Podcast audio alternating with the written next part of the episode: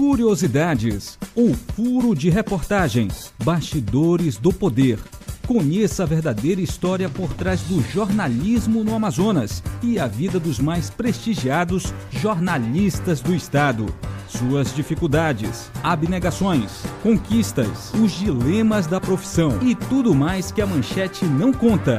A partir de agora, você acompanha Histórias do Jornalismo no Amazonas. Olá, sejam muito bem-vindos a mais uma edição do podcast Histórias do Jornalismo no Amazonas. E hoje nós temos um convidado especialíssimo, o nosso convidado Nilson Belém, 55 anos e 34 anos de experiência profissional. O Nilson Belém, que é um jornalista renomado, com grande relevância no campo profissional aqui no estado do Amazonas, vai contar um pouco da sua história aqui para a gente, como é que ele começou na profissão, enfim, todos os detalhes é, da sua carreira jornalística. Mas para apresentar essa, essa edição, né, que é a quinta entrevista, né, Matheus Medina?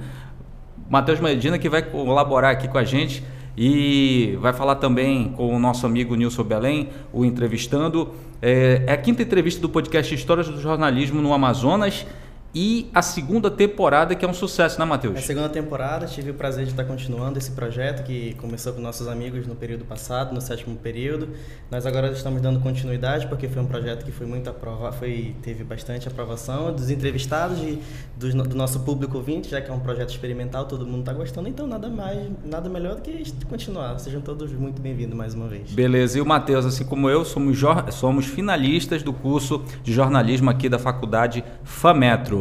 Nilson Belém, seja muito bem-vindo e obrigado por ter aceitado o nosso convite. Oh, a satisfação é minha, Charles, a satisfação é minha, Matheus, cara, obrigado aí, parabéns pelo projeto de vocês aí, por mostrar mais um pouco dessa história do jornalismo amazonense, que é uma coisa que às vezes é, não, é, não é lembrada e nem muito reconhecida. Beleza, vamos começar então do início, né? Como é que você começou na profissão? Como é que veio essa vontade de fazer jornalismo? É, veio desde criança ou depois que você se tornou adulto, adolescente? Como é que foi que surgiu essa vontade? Hum, pelo que me lembro, foi. Acho que foi na adolescência, Charles. É, eu gostava, eu nessa época que a gente estava, a gente chama hoje no segundo grau, né, que a gente chama hoje ensino médio, eu gostava muito de ler, gostava muito de escrever, e eu tinha duas, três, na verdade, três tendências né, que eu queria como profissões, né? Primeiro eu queria fazer o curso de letras, também queria fazer, estava na dúvida da escolha também da Faculdade de Comunicação, de Jornalismo, né? E também a Faculdade de Direito. E eu, eu acabei fazendo é, é, vestibular e acabei passando em duas faculdades, né? Acabei passando primeiro na Faculdade de Jornalismo e depois também eu passei para a Faculdade de Direito. Consegui conciliar por determinado tempo as duas faculdades, né? É, fazia o, a Faculdade de Comunicação na UFAM pela parte da manhã e a faculdade de direito lá no centro da cidade à noite. E depois de um ano, entrei, entrei na faculdade em 1984, quando foi em 85, nos, me chamaram, nos chamaram aqui para fazer um estágio, um estágio já na redação do, do Diário do Amazonas. O Diário do Amazonas na época era um jornal, era um jornal que estava iniciando já, estava com praticamente um ano, e eu fui chamado para fazer estágio. E foi dura a jornada nessa época, né? Tinha, eu tinha que estudar pela parte da manhã, tinha que trabalhar à tarde, trabalho mesmo, apesar de ser estágio. Comecei primeiro na redação, depois tive que ir para a reportagem mesmo. E, e à noite tinha que ir para a faculdade de Direito. Então era, ficava, ficou pesada essa jornada, então eu tive que optar. Ou fazia a faculdade de comunicação, ou ficava a faculdade de Direito, porque eu ficava muito fatigado, fatigado muito cansado. E eu acabei optando é, pela profissão que eu sou hoje eu fiz, eu fiz a faculdade de comunicação, concluí e desde então, é, desde o começo, então, comecei cedo a, a, a, parte prática do jornalismo mesmo e desde então não paramos mais, entendeu? E até hoje a gente está nessa estrada aí há 34 anos com uma grande satisfação, tá? Às vezes com, muitas, com muitos problemas, com muitas dificuldades, mas é o que a gente escolheu para o resto da nossa vida. E Nilson, é, e como é que foi essa ponte do, da faculdade para o mercado de trabalho? Quem te apresentou? Olha, Nilson, a partir de hoje eu quero que tu venha aqui fazer uma entrevista no diário para te começar. Como é que foi? É, naquela época já existia como é hoje. Você entra numa faculdade, você já, como a internet é mais fácil, né? Aparece um currículo lá, você que faz a partir do terceiro período, tem uma, tem uma vaga aqui de marketing digital, essas coisas, na faculdade de comunicação, na, né, não, não, mudou nada em 35 anos para cá, era a mesma coisa. A gente entrava na faculdade, quando estava no terceiro período, quarto, quinto períodos, o mercado já absorvia a gente porque a mão de obra era, era escassa. E foi assim, hum, da, da, da nossa turma, que eu lembro bem, era eu e eu, Levi, a Margarete Queiroz, a, a, a Gorete Garcia, praticamente 100% da, da, da, da, vamos dizer assim, dos 30 alunos, os 30, 100% foram para o mercado de trabalho bem cedo. Então, desse, um chama o outro, aí tinha uma vaga no Jornal do Comércio, tinha uma vaga no Diário do Amazonas, tinha uma vaga no Jornal Notícias, tinha uma vaga no Jornal Crítica, e a gente saía se distribuindo. E eu acho que, acredito que foi o Ia que me chamou primeiro lá para o Diário do Amazonas. E na época nós já pegamos bons profissionais lá, o Paulo Castro estava lá, o Sérgio Barto, e a gente deu início lá à nossa carreira em 1985. Uma turma muito boa de jornalismo, que hoje são todos profissionais reconhecidos, jornalistas muito competentes, e a gente fez uma escola muito boa. Graças a Deus a gente aprendeu bastante. Agora, no jornalismo, Nilson, é, o, que, que, o que, que te atrai no jornalismo em si, para você exercer a profissão? O que, que te faz acordar todo dia feliz, ir para o teu trabalho e desenvolver essa profissão, te dá satisfação em, em trabalhar no jornalismo? Hum, Charles, é o que está na veia da gente, sabe? É o tesão pela notícia, cara. É a gente está tá sempre informado. É, é, eu sou assim. Eu já acordo pensando em notícias, eu, eu, eu ligo a TV para prestigiar o, o, teu programa, o, o, programa Manhã no Ar, na Rádio Tiradentes, ou então a, a Rede Amazônica, o Jornal A Crítica, a gente sai sempre em busca da notícia. É isso, isso pelo menos da minha parte é isso, cara. Eu tenho uma tesão de, de, de, ouvir notícias, saber o que está acontecendo no, no, país, o que está acontecendo no meu estado, o que está acontecendo aqui na nossa capital, entendeu? A gente está antenado 100%. É isso que, que, que, que dá esse ânimo para a gente, da gente começar, começar o dia assim, dessa forma, e em busca de mais informações, principalmente que, que diz respeito a, a nós todos, da nossa cidade, como você faz na manhã, entendeu? É, é, é, é isso, Charles. É, é, essa satisfação que a gente tem, cara. Se, se você fosse citar uma matéria que marcou durante seu, seus mais de 30 anos de carreira, uhum. qual você poderia compartilhar com a gente, assim, como, poxa, essa matéria aqui, cara, vai ficar marca, ficou marcada da minha carreira, foi a matéria mais difícil, foi a matéria mais legal que eu fiz, qual você poderia Ou citar mais pra gente? complicada mais também, né? complicada. né? Hum, eu não, eu, eu, eu não, não, não, não tenho um, mas tem umas Algumas, Tem sabe, várias, Charles? Né? São várias, várias assim. Principalmente que vamos citar aqui, que é, que é a coisa que hoje que faz mais referência ao meu trabalho, principalmente foi por muito tempo, Matheus. Charles, uhum. da repórter policial, entendeu? E era. Eu comecei a fazer a reportagem policial como qualquer outra, e depois eu, eu, eu me dediquei a isso, eu comecei a gostar dessa reportagem policial, Matheus. Então eu vivi muitas grandes reportagens, os grandes casos, os grandes casos policiais, principalmente, Charles. O tipo, o caso, o, o mais agora, o caso Wallace, o caso Fred, agora, mais recente, esse caso do, em que envolve o enteado do prefeito Arthur Neto, é um caso também que eu estou fazendo cobertura agora pelo portal, entendeu? Eu cito esse, eh, Matheus, então, esses grandes casos. Por quê? Porque, cara, ele, ele te dá tesão, ele te dá adrenalina, Matheus. Todo dia, por exemplo, esse caso mais recente envolvendo o, o enteado do prefeito, todo dia tem um Cara, na, na, primeira semana, Charles, no primeiro dia, nas primeiras horas, a gente estava com uma notícia aqui no, no, no, celular, no notebook. A, aí o policial já ligava com uma outra notícia. Daqui a meia hora já vinha outra notícia, cara, entendeu? E isso dá muita, dá, sabe? Dá, não sei se é, deve ser para ti é, também. também. também. Cara, muito. Eu, eu, lembro, por exemplo, um, um caso marcante, o Matheus, que eu até participei de uma entrevista na Netflix sobre o caso Wallace. Foi parecido com um caso parecido aqui, o caso Wallace. O caso Wallace começou com, com a denúncia do Moa, né? Uhum. Depois é, a, a, própria Assembleia instaurou um procedimento lá para. Estava em qual, qual, qual veículo? Eu estava no jornal A Crítica na época. Na Crítica e também estava na Rede Amazônica, que eu fazia uma dupla jornada de trabalho. De, pela parte da manhã eu cobria, eu, eu cobria na rua mesmo, na rua mesmo. E na TV eu ficava na redação, orientando. Mas como eu já tinha muitas, muitas informações, ajudava muito os repórteres da, da, da da TV à tarde com informações. Então esse caso Wallace foi, vamos dizer, foi o caso que mais marcou a minha carreira, porque foi uma dedicação muito grande. Foi uma adrenalina muito grande, porque, como eu te falo, era informação toda hora, era informação todo dia, entendeu? Às vezes a gente estava, eu começava a trabalhar às vezes, começava a trabalhar às vezes é, sete horas da manhã, começando a fazer essa cobertura aí, entendeu? Às vezes eu trocava de horário, trabalhava pela parte da manhã na TV e ia trabalhar pela crítica à tarde. Essa cobertura começava uma hora da tarde, a gente pensava que ia terminar para as seis, sete horas, que nada, cara. Aí lá vinha que tinha que interrogar um policial que estava envolvido no caso 8 horas da noite, 9 horas da noite, e a gente tinha que ficar no depoimento dele que durava duas, três horas. A gente saía tipo lá da, da lá da Secretaria de Inteligência, na Secretaria de Segurança na Torquato Tapajós, às 11 horas da noite, à meia-noite, para ir para a redação, para escrever ainda isso. A gente saía de lá, tipo, uma hora da madrugada, duas horas da madrugada, extenuado, cansado, mas muito satisfeito, cara. Aí no outro dia tinha que acordar novamente lá, havia mais e começava cedo já com informação nova, cara. As fontes ligando, bicho, era muito, era muito satisfatório, muito bacana. E como é que foi a abordagem da Netflix? Como é que eles te ligaram, entraram em contato? Foi, na verdade eu estava na rede amazônica e a, a Vânia Lopes, a jornalista Vânia Lopes, que trabalhou na produção aqui em Manaus, né? Ela, ela, ela começou a ligar para mim dizendo que tinha um projeto da, da. Ela foi logo falando da Netflix sobre o caso Wallace.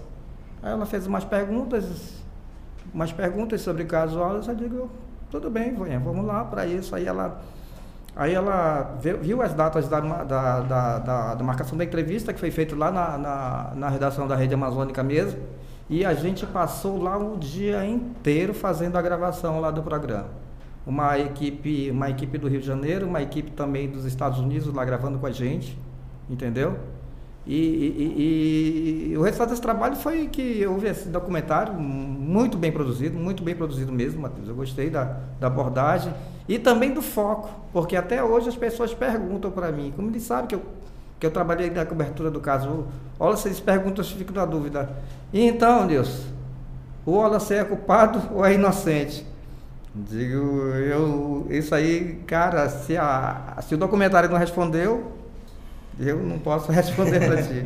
Mas eu conto histórias nos bastidores. Se depois, vou, se você quiser vou, depois. Vou, é. vou, querer, vou querer. Eu te dou minha opinião Beleza, sobre isso. então tranquilo. Beleza. Em algum momento durante a, uh -huh. as entrevistas lá com a Netflix, você pensou, será que vai dar algum problema para mim depois de voltar isso tudo? Porque o Willis você falou que vai voltar com o canal livre, tá rolando rumores aí no bastidores aí da política, né, que ele vai se lançar, né, no ano que vem. Como o senhor pensou nisso? Claro. E aproveitar esse gancho aí do Matheus, perguntar de você se durante essa cobertura do caso Wallace, se você foi ameaçado de morte também como aconteceu com Joana Queiroz. É, ah, já ia responder a, a, a resposta do Matheus em cima dessa tua colocação, Charles. Porque as pessoas, inclusive a Joana, minha amiga, ela falou: Nilson, é, o pessoal da Netflix me chamou para dar entrevista. Ela disse: Eu não vou dar entrevista, não. Eu digo: por que, Joana? Porque tu sabe o que aconteceu pra gente naquela época. A gente foi ameaçado, principalmente a Joana foi. Entendeu? Aí eu fiquei naquela dúvida, cara. Ixi, a Joana me falando, aí os outros, não, os outros falavam assim. Aí a Vânia também vinha, não, precisa dar entrevista, precisa de pessoas como tu que viveu o caso. A Joana já, já não vai dar entrevista, trabalhou, não vai dar, entendeu? E, Matheus, é verdade, assim, a gente ficou, depois das pessoas falarem os prós e os contras, principalmente desse, dessa questão do temor, entendeu? A gente ficou em dúvida se dava ou não entrevista. Mas eu já tinha respondido para a Vânia que ia dar. Eu fiquei também, eu digo, rapaz, será que eu dou para trás nisso? Mas eu achei, achei, eu, eu decidi que eu, que eu tinha que dar entrevista e eu dei, eu achei que ficou legal também.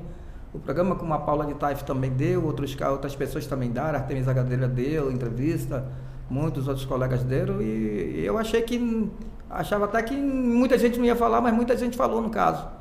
Eu não sei se o Charles falou. Não, não cheguei a falar. Não. Pois é, e foi, é. foi isso. Mas eu tive, eu tive certo medo, certo receio. Uhum. Sim. Por quê? Porque na, na época foi muito, voltando à tua pergunta, já foi muito pesado. Foi muito pesado mesmo. Inclusive eu fui agredido quando foram cumprir aquele mandado, mandado de prisão do, do filho do deputado, Rafael Souza, nós fomos fazer essa cobertura lá, porque... Lá na casa do Wallace, Na né? casa do Wallace, no Parque, no Parque 10, 10, no Parque uhum. 10. Que tem, inclusive, na, aparece no vídeo da Netflix, É, né? aquela confusão toda, Isso. entendeu? Aí teve uma parte lá que eles não queriam que a gente registrasse as fotografias, as imagens também, e acabei, eu acabei me desentendendo lá com, com, com um policial chamado Atila, E ele partiu para agressão comigo. Mas os meninos, como os policiais estavam lá também, eles intervieram e prenderam ele. Ele foi preso por.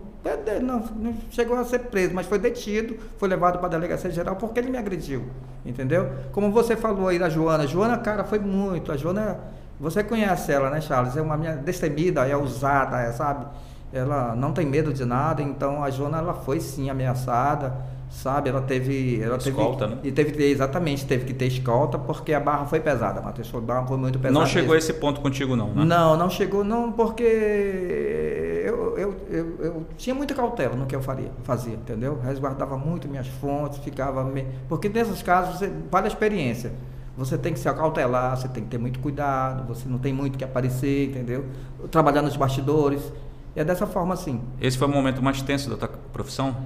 Da tua carreira? Teve um parecido também, foi bem antes, foi o caso Fred, também foi tanto barra pesada quanto o caso Wallace, quando mataram o seu Fred, o pai do, do, do Fred Júnior, naquele caso da menina que assassinaram, a mesma coisa, morreu muito policial ali, a Joana também estava nessa cobertura, a Joana também novamente foi ameaçada. Eu tive que trabalhar da mesma forma. Foi em cima da experiência que eu ganhei no, no caso Fred, que eu trabalhei, eu acho que eu trabalhei, fiz um trabalho até bom no, no, no, caso do Wallace. Qual foi o ano do caso Fred? O caso Fred foi 2001, 2001 e o do Wallace foi em 2010. Entendeu? Intervalo de nove O Matheus é o mais jovem aqui é, entre nós, né? De, é, deve, mas se tu você buscar mas, no Google, se buscar os jornais da época, é muito bacana a cobertura também. É, você vai entender a reportagem, é. Matheus. Tem uma pergunta, né, que alguns amigos do curso, né, os iniciantes vão estar tá compartilhando, né? Um abraço para vocês aí é sobre como é que foi que, isso, que você lidou com essa toda essa carga emocional, com esse estresse. Obviamente teve estresse né, na redação, teve um clima tenso. Como foi, falou na primeira vez foi no caso Fred, né? Como uhum. que tu você soube conciliar de não surtar, de não chegar em casa e descontar os problemas? Como é que foi? Eu assim, eu me defino assim como uma pessoa que tem muito, muito tranquila, tem muito autocontrole. Você tem que ter, tem que, ter, uhum. tem que ser frio nessa época, nessa, nessa, nessa, nessa hora. Nessa a tua hora. convivência com os filhos não, não, não chegou a mudar, sim. Você não levava a tua, digamos assim, essa, esse estresse, essa carga emocional do trabalho para casa. Não, você consegue separar isso? Consigo, eu consigo sim, consigo sim. Na verdade, é, tem, tem uma hora que a gente está muito, tá muito estressado, a gente chega em casa muito cansado, porque a cobertura desses casos, o Charles sabe, elas são muito exaustivas. Por quê? Porque o nosso chefe quer que, como tu começa o caso, ele quer que tu continue, cara, entendeu? Se tu começa de manhã, não tem dessa não. Ah, vou ter que, no almoço tu vai passar para outro repórter, não é isso não, não funciona não. Eu tô vendo agora os casos das meninas lá da, nossas colegas da TV A Crítica, uma repórter dela, que ela começa muito esses casos do, envolvendo, ela começa, pela, pelo que eu vejo, né, pela, começa pela parte da manhã e vai, se estende até a parte da noite, e assim. Então, é, você fica muito estressado, muito extenuado, muito cansado. E quando você chega em casa, você já sabe. E é melhor, sabe, tu procurar tomar um banho, relaxar. Mas o que dá satisfação muito pra gente é justamente a família, cara, entendeu? E na época, meus filhos eram muito pequenos. E a minha satisfação, sabe, é chegar em casa e ver aqueles meninos lá era muito bacana. Eu brincava ainda, dava um tempinho assim para brincar com eles, para dar um beijo neles, para jantar com eles. É isso que, que eu acho que tirava essa carga todinha. Para no dia seguinte tu enfrentar as mesmas coisas, entendeu? As mesmas coisas. Entendeu? É, eu acho que era assim que funcionava. Além também da gente saber lidar com, com as coisas. Eu, eu, eu, eu, me acho um cara tranquilo, assim, sei lidar muito com situações familiares, eu segurava bem essa barra. A esposa também segurava isso, entendeu? E é assim, dessa forma que a gente supera muito essas coisas. Chegou algum momento assim na sua carreira que você pensou assim, cara, já deu não dá mais, vou ter que desistir, cansei, não é mais isso que eu quero. Ou não, sempre foi firme e forte, com amor e tesão, fazendo trabalho? É, não, já chegou, chegou, chegou. Eu, eu, vou ser bem sincero aqui, foi, foi é, do ano passado para cá. Mas já voltou a coisa de novo do jornalismo, sabe? Já voltou de novo. Tava... Mas, mas, o motivo, você pode dizer? Qual foi o motivo? Assim? Não, é por causa desse tempo todo de carreira, a gente só fazendo a mesma coisa, sabe? Uhum. Eu digo, pô, cara, eu vou partir para outro, vou procurar fazer, apesar de, da idade, vou querer procurar fazer outra coisa, então vou parar, vou me aposentar. Dá vontade de chutar o balde, né? Dá, dá vontade sim. Mas é porque é essa rotina. Mas agora já voltou, já, já voltei com tudo de nova, novamente, eu estou começando a escrever novamente, e isso me, me dá uma. Vou, eu esqueci já aquela parte de querer chutar o balde, de desistir, mas eu estava. Eu, tava, eu, tava, eu já estava colocando na, na rotina. Mas é também por causa. Porque também eu deixei. Eu deixei da, da reportagem de rua, ela te dá muito. Ela te dá muito satisfação. Eu estava fazendo muito trabalho interno muito trabalho da, da, chefia de reportagem, que tu fica lá, entendeu? As coisas estão acontecendo na rua e tu só está aqui coordenando, entendeu? E aquilo foi, foi, foi, foi, foi, me, sabe, foi me tirando a vontade, assim, da, da, da profissão de, de jornalismo, porque eu queria, eu achava que agora que eu vim descobrir, eu achava que faltava esse negócio da rua, entendeu? Voltar a fazer o que a gente faz mesmo de ir para a rua e, e ir para as fontes e cobrir esses casos agora como estão fazendo. Inclusive hoje foi um é, é, é, é, um fato que o Charles, o Charles certamente cobriu, eu não, não vi a, a, emissora hoje dele, mas esse caso da, da morte de, de 17 traficantes aqui em Manaus, isso te dá satisfação, eu me arrependi quando eu acordei, cara, já tinham matado os caras assim. Quando eu acordei, eu fiquei louco para cobrir aquilo, meu Deus. Rapidamente eu, eu liguei para as fontes, para a polícia militar, para saber como é que era e tal, e os caras me abastecendo com um monte de informações. E eu passei a manhã inteira escrevendo, Charles, a manhã inteira escrevendo por isso. E recebendo informação toda hora disso. E as pessoas ligando, as pessoas que. Agora um outro colega meu ligou. Tu conhece esse delegado aqui? Ele que está com o caso, conheço, o cara é meu brother. Liga para ele para saber. E eu acabei ligando e repassando as informações que ele queria. Porque é, é isso. Mas eu, eu tive vontade sim de, de desistir. Inclusive, eu ia, é, é, entrei com o meu processo de aposentadoria, né? Mas se eu me aposentar, eu vou continuar na estrada novamente. Até que ele é. É, já está com um novo portal dele, né? Já, portal. Já, já, Qual o nome do portal? O Portal Caboclo, tá mais de um, de um, de um, Port... de um mês já. Ah, sim, já eu conheço. Ativo. Portal Caboclo é teu, é? É meu, ah, é não meu. sabia. Está muito bem, sabe? Pô, que legal, cara. Tá Parabéns. Tá boa aceitação, obrigado, Charles, entendeu? A gente procura trabalhar em notícias de última hora, assim, e e é isso que está dando satisfação, porque tá, praticamente está voltando ativa. É. Novamente fazer o que a gente mais gosta no jornalismo, que é isso. Agora, deixa eu te perguntar uma coisa, Nilson. É, como é que é que o jornalista do seu, do seu patamar consegue é, fidelizar a fonte? É, qual é o segredo de você fidelizar uma fonte? Existe um segredo? Existe uma fórmula? Qual é a dica que você dá para um, um, aluno que está se formando agora no curso de jornalismo? Qual é o método? Qual é a estratégia que você adota? É, eu pensei, sabia, Charles, que a, a, a, agora, depois do meio-dia, eu sabia sim que ia falar sobre a questão da fonte, sabe por quê? Justamente pelo que aconteceu hoje, entendeu? Eu vi essas coisas, muita gente se posicionando, muitos a favor das mortes dos traficantes, mas eu vi também muita gente se posicionando contra. E eu, é assim, eu tomei partido assim para mim mesmo. Não, não, entrei em discussão com ninguém não. Para mim mesmo, de cara, entre as pessoas de bem e as pessoas de mal, sabe? Que vá as pessoas de mal e fique as pessoas de bem, entendeu? E eu vi colegas nossos se posicionando, fazendo matérias críticas e os policiais assim eu falei com o deputado Roberto Neto, que é da bancada militar, né?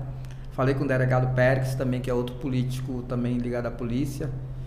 E ele, quando eu fui entrevistar eles para fazer, fazer as postagens no portal, eles, eu falei, eu falei que queria o posicionamento deles, falou assim, mas Belém, qual é vai ser teu posicionamento aí? Porque os caras depois vão querer no portal que tu largue a porrada na polícia militar. É essa a questão da fonte, Charles, entendeu? Aí eu fico assim, bicho, entre. entre O jornalista tem que ser jornalista em todas as coisas. Eu vejo, mas eu vejo também muita demagogia, Charles. Sabia? Por exemplo, é, é, você é meu amigo de longas datas, cara. Aí você pisa na bola porque nós somos seres humanos. E de repente tu pisa na bola e, e faz uma coisa que não vê. E de repente e, e o que você fez é motivo de uma reportagem, cara. Como é que eu vou te criticar, querer escrever contra você, Charles? Entendeu? Essa questão da relação da fonte do coisa não dá, cara, entendeu? Aí você tem que tomar partida aí como ser humano, como ser humano. Sim. Tu tem que preservar a fonte. Tu tem que preservar a fonte dessa forma, assim. Uhum. Mas também tem a questão da amizade. É isso que eu ia colocar aqui. Tem muitas questões assim. É... Um dia desse eu, um amigo meu que é da Secretaria de Segurança e é militar, É, um outro, eu fiz uma matéria no portal, que os portais, tu sabes como é que foi, gente, por muita por amizade, a gente publica certas coisas. E eu fui fazer a postagem de um amigo meu sobre uma coisa, um delegado que estava sendo ameaçado, doutor Cícero. Eu fiz uma, por, por, um cara aí que está foragido ainda, ele está querendo prender esse cara. Aí eu fui fazer essa matéria, deu até muitas visualizações. Aí um outro amigo meu falou assim, pô Belém, como é que tu esse cara aí, tá, como é que ele falou? Esse cara tá com ficela aí, quer se autopromover. Aí eu tive que explicar assim. Pô, mano, respondendo para ele, escrevendo mesmo. O cara é meu brother, pô. Tu acha que eu vou falar mal do cara? Entendi. E, entendeu? E essa, dessa forma assim que a gente trata, às vezes, a fonte. É, não deixa de ser, não vamos dizer promíscuo não, né, Charles? Mas é. Tem que ter um jogo de cintura. Tem que ter né? um jogo de cintura, não cara. Entendeu? Jeito, Jamais se o Charles pisasse na bola, atropelasse sem querer por um acidente uma pessoa. Tu acha que eu ia falar mal do Charles? Eu não ia, Matheus, de forma nenhuma. Não, nem eu. É, claro que não ia, entendeu? Então o jornalista se coloca nessa posição de, de ser humano, de camaradagem, entendeu? De parceria. É isso. E a questão da relação de fonte, eu acho que tem esse, essa, essa divisão, esse divisor, Charles. Entendeu? É muito disso. E a gente, e a gente aprende que a gente não, não entrega a fonte de jeito nenhum, nem, nem, nem morre. E ainda é mais a questão da amizade, entendeu? É, Nilson, e em determinado momento você falou que trabalhava na crítica e na rede amazônica simultaneamente. Certo. É, a gente sabe né, que muitos jornalistas têm outros empregos, fazem outras coisas, fazem freelancer. Mas, assim, levando em consideração que a crítica é a crítica, a rede amazônica é a rede amazônica, como é que você conciliava os dois empregos? Havia perseguição? Você fazia é, debaixo dos panos, como é que a gente se diz assim, né? Ou era todo mundo sabia que você fazia as duas coisas ao mesmo tempo? Não, é, era uma coisa bem conversada com, com, com a chefia, era bem conversada. É, porque eu já, eu já era da rede amazônica, né? E a, surgiu a proposta, que eu já fazia também. Nessa época eu já fazia reportagem policial, né? Eu acho que antes da, da, da crítica eu trabalhava eu trabalhava, não lembro qual é o jornal, e eu falei para a nossa chefa na época, né? Eu falei assim, olha, porque já trabalhava num determinado horário. Eu digo, olha, a crítica também quer me, quer me contratar para ser repórter policial deles. Aí ela falou assim, mas são duas empresas concorrentes. Aí ela falou assim, vai dar para te fazer? Eu digo, pra, por mim dá. E é questão financeira, né? Né, Charlie? Pô, mais dinheiro, mais grana. Ela diz, eu vou, vou, vou consultar o meu chefe superior, saber a opinião deles. Hum, der o aval para ti. Mas ela colocou bem essa, essa questão financeira, entendeu? Ela foi lá e ele ponderou, acho, não, mas ele disse, sem problema. Desde que não atrapalhe a questão das informações daqui com as informações de lá, entendeu? Mas só como era a área policial e a, e a gente a Rede Amazônia sempre trabalhou bem essa cobertura policial, entendeu? E eu só fazia uma parte da reportagem lá e não foi isso. E eles me ajudavam nessa questão também da jornada de trabalho. Se eu tivesse que trabalhar num, num sábado de manhã na crítica, ela, a minha chefa me colocava no horário da tarde. Se eu tivesse que trabalhar no domingo e tivesse conflitando, ela me tirava do, do horário, me, me, me ajudou dessa forma. Mas a questão que você está se referindo é a questão das fontes, né? Dessa questão, é, às vezes não, não dá para conciliar, não. Eu, por exemplo, eu, quando eu trabalhava na crítica, já vinha com muitas informações que tinha dos casos que eu, que eu, que eu, que eu, que eu cobria, né? As informações que eu tinha, eu não nego, não. Muitas informações que eu conseguia lá da, da, da, da crítica, eu levava assim para a rede amazônica, ajudava os outros repórteres que dar continuidade naquele assunto, entendeu? Era assim, eu me ajudava, me ajudava muito e mas assim, eles, eles procuravam, de vez em quando me chamavam, olha, ver, ver como é que está essa divisão das, dessas coisas, da, porque são duas empresas concorrentes, eram as duas maiores empresas, sempre, sempre eram, né? E, mas não foi fácil, tinha que ter muito jogo de cintura, muito jogo de cintura mesmo. Tinha perseguição dos colegas? Não, não, não, não, não, não tinha. Nunca, que eu me lembre, nunca teve. Meus chefes pelo trabalho que a gente fazia, tanto um quanto o outro, fazia bem, eu acho que fazia um trabalho bem feito, né? Não tinha isso, não, nunca teve. E dos colegas, não, nós somos, nós colegas não somos, nós, nós, pode ser, nós podemos ser concorrentes, mas não somos inimigos, nós somos tudo parceiro. E tá ouvindo aí, eu prestar bastante atenção, é. né? Que o mercado hoje em dia. É. Né? Ah, é. é. Hoje parece que mudou muita coisa, velho. É. é. Nilson, é, tu tens assim na carreira alguém assim que você é muito grato, que lhe ajudou no início da profissão e você tem alguém que o decepcionou também na profissão? E se você pode falar dessa ou dessas pessoas? A gente é grato a muitas pessoas, né, Charles? Muitas, muitas, muitas, muitas.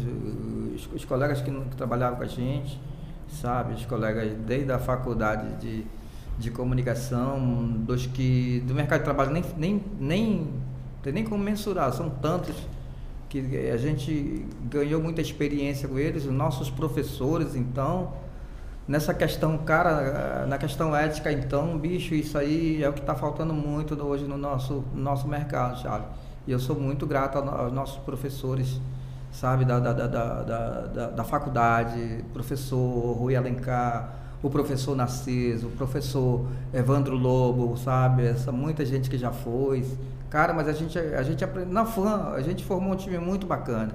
E a gente, eu acho que essa turma que formou na UFAM, não é querer desmerecer hoje a, a nossos colegas jornalistas, faculdade, mas a UFAM te deu uma cancha muito.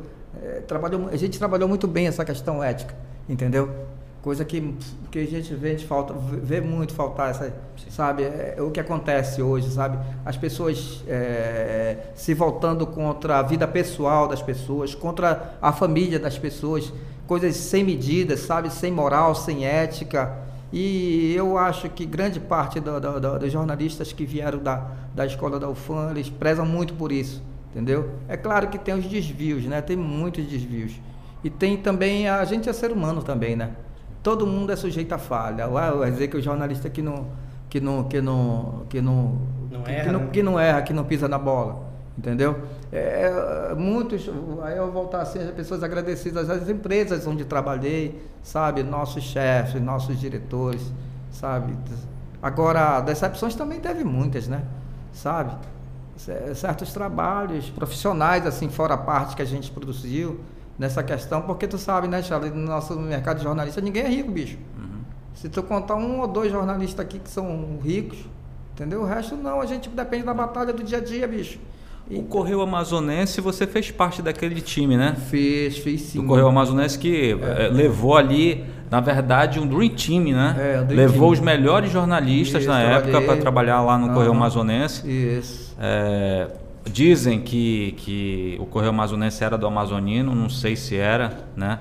Mas, mas assim, na época, foi uma época boa também para você, né, Nossa, Nilson? foi muito bem. Foi 2000, 2004, 2005. É, foi um jornal...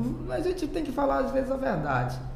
Era, como é agora, de dois, dois anos tem eleição e aquele, aquele projeto do, do Jornal do Correio do Amazônia foi, na verdade, um projeto político entendeu? Para alavancar. Qual foi o ano? 2004, 2005 até 2006. Eu acho que se desfez em 2006. Sim, sim. A gente formou um time muito timaço, um, um equipado. Era um só tinha fera lá. Só tinha fera, cara. Eu, e só gente experiente, só gente boa. Tinha gente entrando no mercado, mas também que agora são profissionais de, é. sabe, de alta qualidade, cara. Mas é assim, tu tocou nesse projeto assim.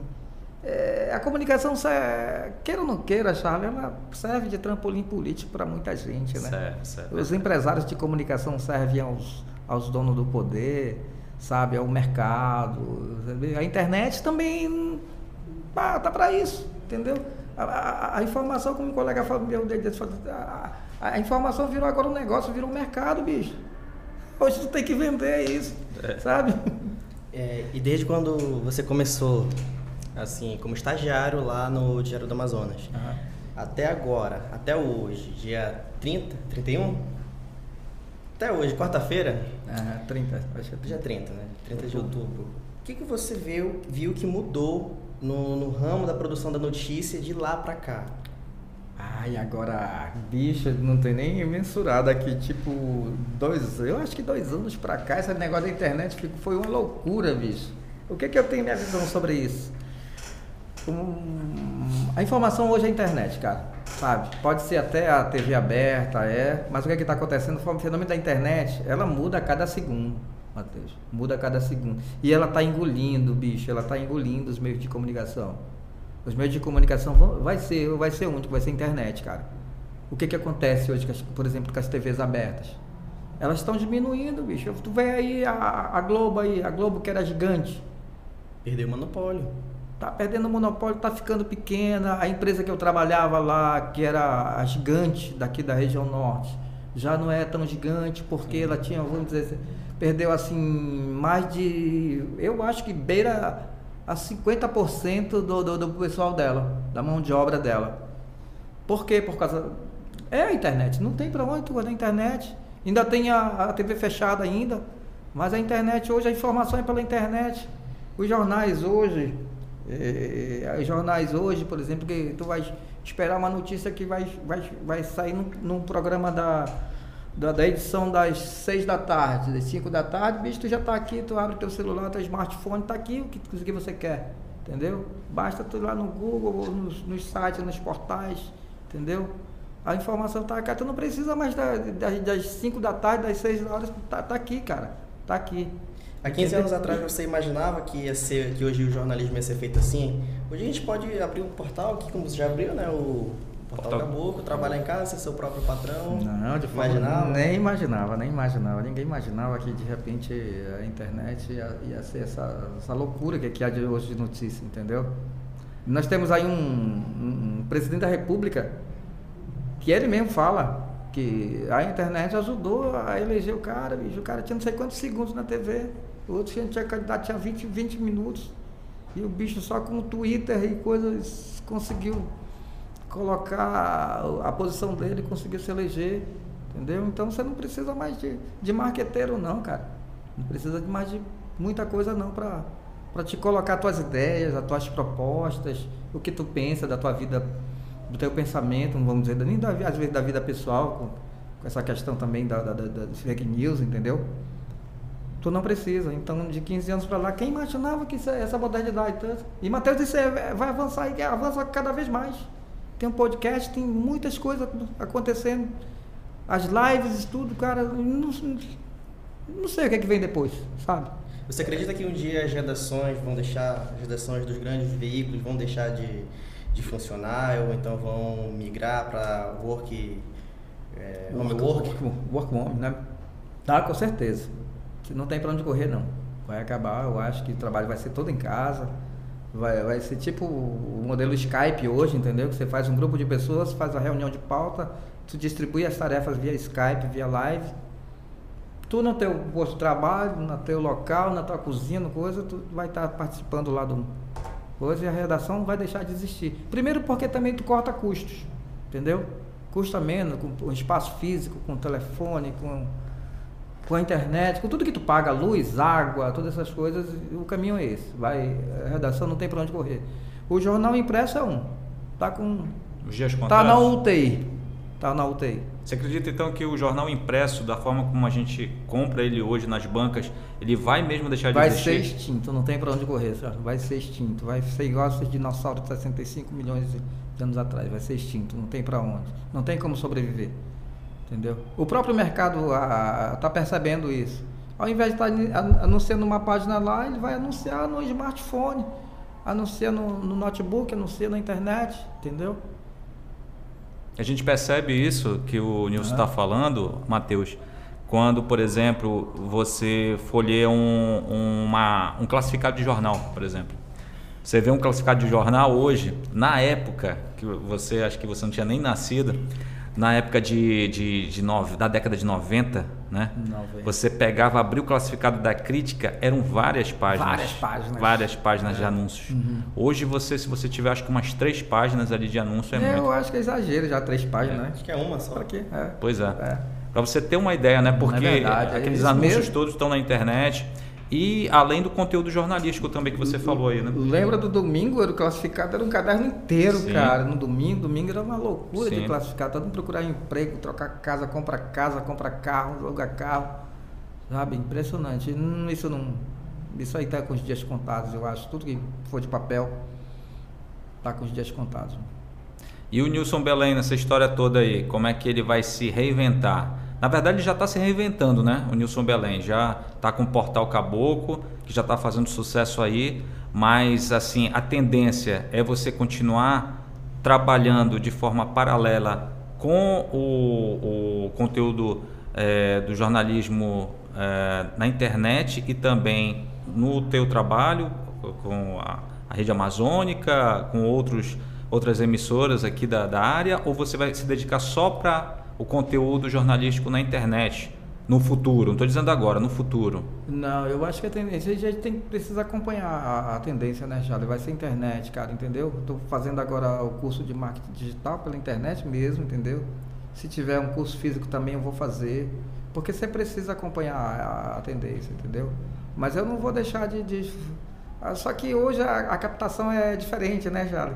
A gente não precisa mais estar fisicamente lá, né? Vocês têm a, têm a fonte por aqui, Sim. entendeu? Tem muitas fontes de, de é. coisa que não precisa, os caras passam por aqui, documento, PDF, essas coisas, tudo, vem tudo por aqui. Tudo bem que tem uma cobertura de uma coletiva lá com o prefeito, com o governador, uma, uma, uma coletiva da, da polícia, e a gente precisa estar lá presente e às vezes precisa renovar esse laço da amizade com a fonte. Sim, Isso é sim. é importante, entendeu? Você às vezes tomar um café com a fonte, olha, é. tem um churrasco ali, tá te convidando, vai lá, cara, vai lá. É bom para te estreitar essa relação com a fonte. Eu acho que eu acho é. que o lado o é. lado ruim da internet é exatamente esse. É exatamente, é, é isso, isso. É, essa é, a é, questão. essa Pô, perda do contato humano. Do contato humano, perfeitamente, Charlie. Cara, eu acho que eu acho que isso é que, isso que a internet vai. acabou uhum vindo como um, um, lado negativo, eu acho. Perfeitamente. Eu acho. A mesma visão é. que eu tenho a respeito disso, porque, sabe, e, e, você perde aquele contato, aquele contato humano, aquela tua fonte, sabe? Às vezes o cara não se lembra mais nem como é que é a cara do cara, da tua fonte, entendeu? Mas eu procuro isso, eu chamo o cara para churrasco, chamo ele para jogar bola, chamo para tomar uma cerveja. É, eu acho que tem que ser assim, entendeu? Dessa forma. E Nilson, é, você sempre gostou de, de, da editoria de polícia ou sempre cobriu polícia? Qual foi, tipo, tem uma editoria que você tem mais, tipo, Oh, simpatizo mais com esporte, política. É, eu, eu sempre gostei muito de, muito de polícia, muito, muito. A minha essência sempre foi reportagem policial, mas eu fiz outras coisas, fiz tudo. Fiz tudo, fiz a, só não fiz a reportagem de economia, mas o resto eu fiz todas. Reportagem de, de, de variedade, de política, de geral, entendeu? É, de esporte. De esporte eu nunca fiz assim, me dediquei muito, mas eu sou muito ligado ao esporte, principalmente futebol vôlei, essas coisas assim, eu sou muito fissurado por isso. Sou flamenguista, fico ligado no Flamengo, muito isso de Flamengo, sabe? É assim, gosto muito de esporte, entendeu? Muito, muito, muito. Mas eu cobri tudo, fui, fui da, e quem é da chefia de reportagem, que eu fui por algumas ocasiões aqui é, em jornais e na rede amazônica por muito tempo, a gente tem que estar tá antenado para tudo, entendeu? Antenado para tudo.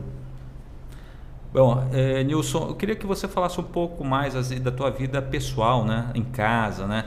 Como é que, como é, que é na tu, nos teus dias de folga, assim?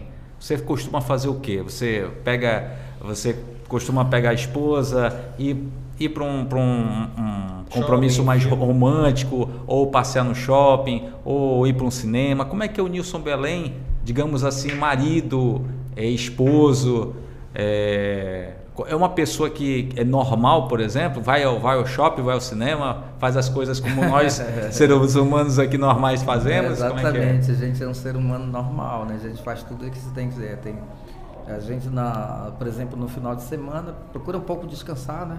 Que é natural para a gente carregar a bateria e faz tudo isso, assistir uma televisão. Eu gosto muito de jogar futebol, Entendeu? Teu hobby é futebol? É futebol, eu gosto, eu gosto, eu vou para academia. Campo é, ou quadra? Campo, eu prefiro campo. campo. E a campo tem que ser campo oficial. Estou tão acostumado a jogar. Qual, qual, qual é a tua posição? Eu sou. Eu jogo nas duas laterais e também como volante. Entendeu? Olha aí, Matheus. É, é. Aí se precisar de um ponta aí, de um lateral. É. E eu, eu gosto de tomar minha cerveja com os amigos. Meus amigos, é uma, uma parte deles são jornalistas, mas tem um, também a, a, a, turma do futebol também, que a gente faz um churrasco de vez em quando. Entendeu? Claro que eu saio, de vez em quando saio. Saio com a família, normal. Com a esposa, os filhos não, porque já, já estão grandes, é, já crescidos. Eu tenho namorada, a outra já tem praticamente um marido que mora Sim. na minha casa. A vida particular, pego a esposa, a gente vai fazer, vamos comer na Ponta Negra, no shopping. É uma vida normal assim, porque não tem que ser, cara. A gente precisa ter essa vida, essa vida pessoal nossa, entendeu? E pra você precisa se desligar um pouco, desligar né? Desligar justamente isso. Procura desligar porque não dá, cara. Você acaba trazendo pirando, né, Nilson? Acaba pirando. Né? Acaba pirando, exatamente, exatamente. E é, é uma vida como uma outra qualquer, normal, entendeu? Muito normal. Hum, e a rotina volta quando volta a segunda-feira, tudo novamente, né? Mas é, não deixa de ser também é gostoso de, de fazer o que a gente faz na profissão. E assim, Nilson, já aconteceu de estar na rua, olha Nilson Belém, bora bater uma foto já? já, já, sim, principalmente desde agora com esse negócio da Netflix, o cara foi lá, foi lá na padaria, lá, as duas padarias lá do meu bairro lá, os caras, ei bicho, tu, né, tu que tava na Netflix, né? sou eu mesmo lá, essas coisas assim, digamos. Mas eu sou meio avesso essas coisas assim, não curto muito não. Prefiro ficar mais reservado. É, é mais reservado, no anonimato é melhor, mas sim, as pessoas, muita, muita gente nas redes sociais, assim, fico fazendo muitas perguntas, essas coisas. Mas como assim eu não conheço, às vezes eu procuro nem responder, porque eu não sei quem são as pessoas, só quando eu a conheço mesmo, entendeu? Porque cautelar a nossa profissão não custa nada, né, Charles? Sim, sim, sim, entendeu? sem dúvida. Nilson, qual, qual seria assim a dica que você daria para quem está se formando, está tentando entrar no mercado de trabalho, né? Você como jornalista experiente com mais de 30 anos de, de profissão, qual, qual seria a dica que você daria para essas pessoas que estão se formando e que precisam aí de um, um norte assim para poder ingressar em uma emissora, em um, um portal? É, Charles, assim, a minha, eu acho que na, na minha opinião e eu acho na maioria do, do, do jornalista, primeiro, cara, cara, é se preocupar com a questão ética, sabe? Eu acho que a questão ética da nossa profissão é, é tudo, bicho. É ela que norteia a nossa profissão entendeu? Porque o que, que a gente vê hoje, principalmente com essa questão da internet, bicho, a gente vê assim, é, nessa questão da criação da, de blogs, de portais, entendeu? De sites. Cara, todo mundo está criando essas coisas aí, sabe? Esse instrumento importante de informação. Mas são pessoas que, sabem que não são preparadas para isso, não tem uma base ética que a gente teve, Charlie, que você, Matheus, teve na, na, na, na, tua, na, tua, como é que se diz? Na tua aula de ética, bicho, para te nortear, para dizer isso aqui é certo, isso aqui é errado. Exatamente. Entendeu? A academia ensina muito A academia, a parte acadêmica te ajuda demais. E a gente vê isso, essa promiscuidade, Charles. Exatamente. Essa promiscuidade. Essa é a palavra certa, promiscuidade. Entendeu? O que que você vê hoje, cara? Esses caras aí de, às vezes de sites grandes, de portais grandes, extorquindo, divulgando, detalhando coisas pessoais tua, coisas da tua família para em troca de extorquir. Bicho, eu não sei como é que vai ser, vai ser o mercado nosso a partir de agora. Então, o, você que está tá se formando, o Matheus está se formando, o Charles, apesar de estar tá se formando agora, já tem 15 anos de estrada, bicho. Procura seguir nessa questão ética, procura te pautar com honestidade, entendeu? Na, pra, pra, porque você só tem a ganhar, cara. Você só vai ter a ganhar. Isso vai ser o diferencial entre, entre a, banda, a banda boa e a banda podre que você diz que não sei nem se é de jornalismo hoje, porque tudo é informação agora, entendeu? Tudo é informação. Entendeu? Você tem a escola é bom, e a gente a gente nós estamos nós sentamos no banco da Faculdade de Comunicação e Jornalismo, entendeu? E a maioria dessas pessoas não sentou, não sabe diferenciar, entendeu? Essas coisas aí. Então, o que que eu penso assim? Eu penso que você que é estudante de jornalismo, cara, procura trabalhar com honestidade, com sinceridade, e principalmente com a ética, cara, sabe?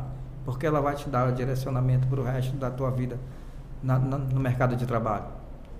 É, agora para finalizar, né, a última pergunta, é, para quem está querendo, para quem está no primeiro período, para quem entrou, para os novos jornalistas do futuro, um recado em um minuto que você fala com Nilson Belém, grande jornalista renomado do Amazonas, com essa vasta história, com essa vasta experiência na área, no ramo, o que você tem para dizer para os novos, para quem está ingressando na área?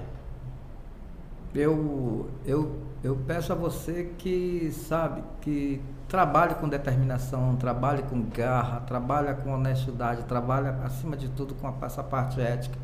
Cara, porque isso aqui é, é, uma, é uma das coisas mais bonitas que tem no, na nossa profissão, que é ela que norteia a, a nossa profissão.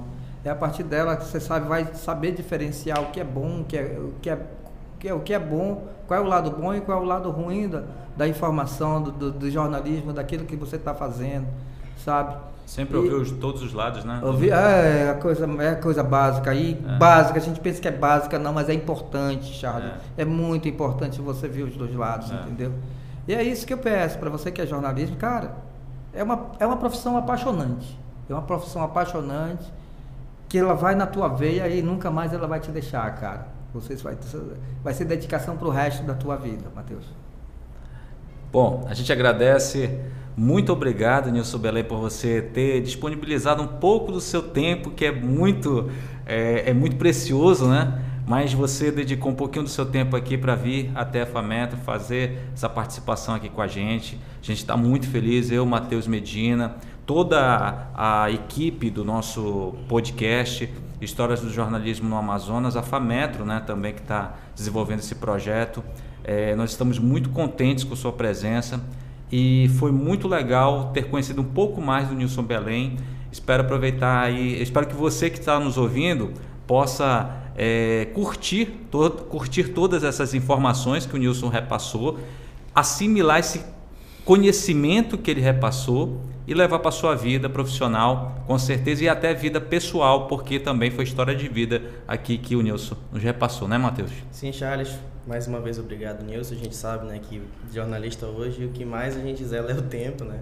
Quando a gente está numa redação, a gente tem que sair, tem que ir aqui, tem que ir ali, e acaba sobra, nem sobrando tempo, muito tempo para passar com a nossa família, né? De tanto trabalhar. Exatamente. Então, a gente né, que está se formando, a galera que está começando, sempre é bom, sabe, ouvir a voz da experiência, porque eu tenho muito que aprender. Não, o Charles também tem muito que aprender. O Charles está comigo. A gente nunca sabe de tudo, né? Sim. Nunca, nunca. Então, nunca. ouvir compartilhar dessas, dessas histórias, dessas experiências, só fortalece o que a gente gosta de fazer, né? Se nós chegamos até aqui, se, os, se, os, se quem está começando quis entrar na área, então é por amor, né? Uhum. Então, sempre ouvir esse, essas histórias só motivam a gente cada vez mais de continuar e se especializar e aprender que a gente tem que ser polivalente, não se prender só a uma coisa. Sempre é bom. Obrigado, Nilson. Beleza, valeu. Eu que agradeço, cara. Obrigado, gente. Até a próxima gravação, até a próxima entrevista com mais uma personalidade daqui do jornalismo do Amazonas, no seu podcast Histórias do Jornalismo no Amazonas. Abraço a todos. Esse é um podcast desenvolvido pelos alunos do sétimo período do curso de jornalismo do Centro Universitário FAMetro, com a supervisão da professora Cristiane Barbosa e coordenação do professor Gustavo Sorães. Operação de áudio Lucas Xavier e André Cunha. Direção geral e coordenador de conteúdo Gustavo Sorães.